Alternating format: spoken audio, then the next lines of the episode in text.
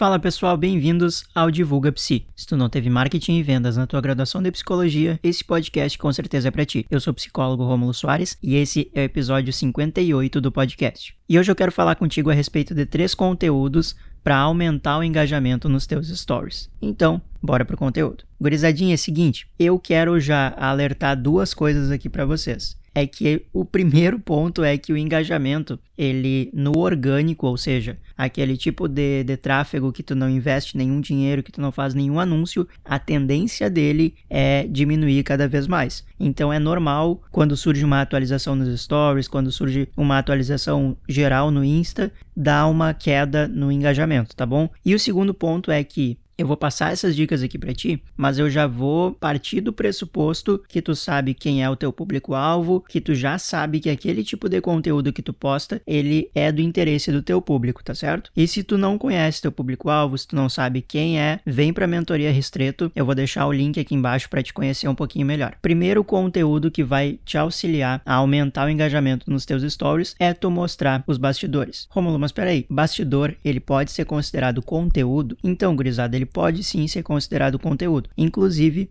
a Jaisa, que fez parte da minha mentoria, ela me disse o seguinte: ó, oh, eu não fiz nenhum, nenhum post estruturado, nenhuma sequência de conteúdos no feed, eu só fiz um vídeo de bastidores nos meus stories e consegui três clientes. Então, assim, o que, que acontece? Qual que é o poder desse bastidor? A galera de fora da psicologia tem muita curiosidade em saber o que, que o psicólogo faz, o que, que o psicólogo estuda.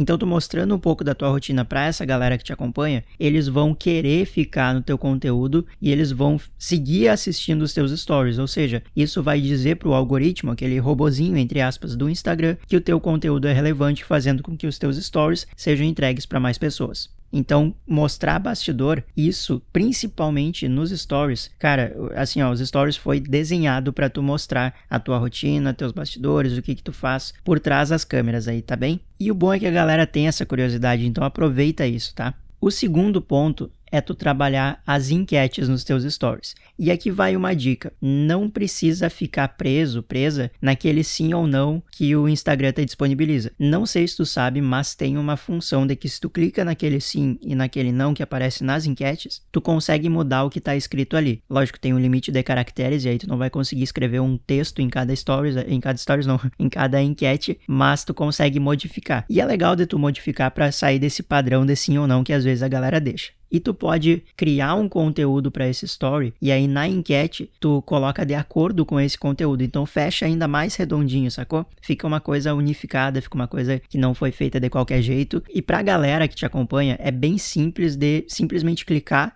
com o dedo nos stories ali e participar da tua enquete. Mas tem que ser algo relevante, tá bom? Novamente, tem que ser algo que tô partindo aqui do pressuposto que tu conhece teu público, que tu sabe para quem tu tá falando, tá bom? E antes de passar o último ponto aqui, o último conteúdo conteúdo que vai aumentar o engajamento nos teus stories, eu quero lembrar que eu tô com vagas abertas para mentoria Restreto, que é a minha única mentoria com acesso a uma biblioteca de conteúdos, além de uma mentoria tirar dúvidas todos os meses. E também a minha única mentoria com vagas limitadas, tá certo? Antes mesmo do lançamento, já tinha a galera garantindo vaga na Restreto. Então confere aqui a descrição desse vídeo, desse episódio aqui do podcast. Se tu estiver assistindo no YouTube, se tu estiver acompanhando no Spotify ou algum outro, alguma outra plataforma de áudio, só clicar na descrição desse episódio, eu sempre deixo o link da Restreto por aqui para vocês. Clica aqui e conhece mais sobre essa mentoria avançada.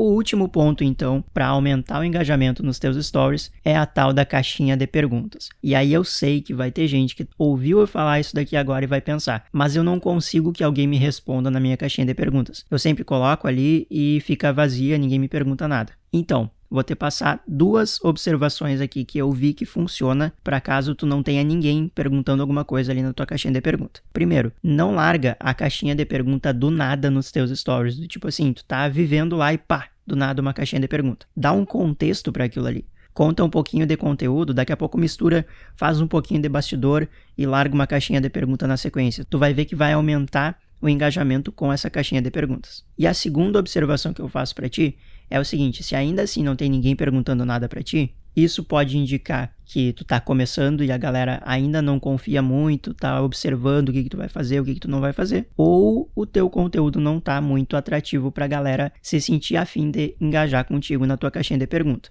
O bom é que tu pode fazer pergunta para ti mesmo e fazer assim, ó, responder com a tua melhor resposta e postar essa caixinha ali, que tu mesmo perguntou, que tu mesmo respondeu, até que a galera vai entender, opa, essa pessoa aqui se dedica nas respostas, ela não deixa em branco, não, não fala qualquer coisa, não é postar por postar. E isso meio que convida a pessoa a querer participar da tua, da tua próxima caixinha de perguntas, tá bem? Então, da minha parte, era isso pro episódio de hoje do podcast Divulga Psi. Eu espero que tu tenha gostado do conteúdo, eu espero que tu teste esses, essas observações aqui, esses pontos que eu falei para ti. Coloca em prática, não adianta tu só ouvir o que eu falo aqui e não testar, não, não ver como é que funciona para o teu público. Lembrando, cada público vai depender de, de, questão de engajamento, do que, que eles estão afim, de como que tu tá trabalhando esse conteúdo.